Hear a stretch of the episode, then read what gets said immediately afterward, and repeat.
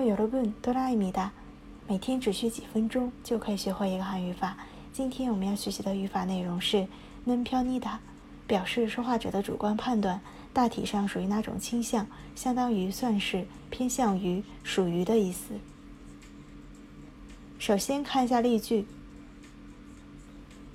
那个人的韩语不是很好。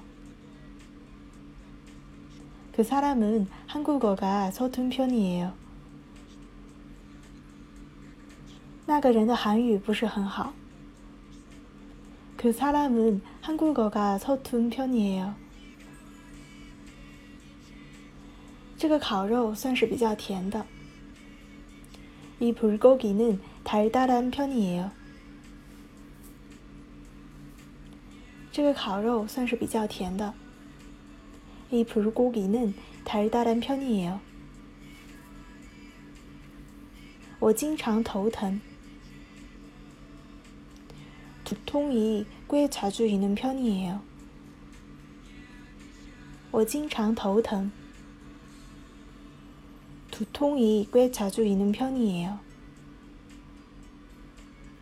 脸比较大。얼굴이큰편이에요脸比较大。얼굴이큰편이에요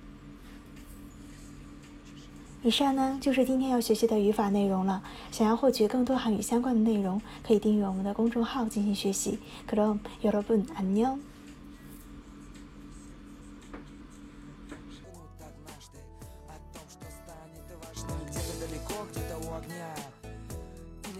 дня Время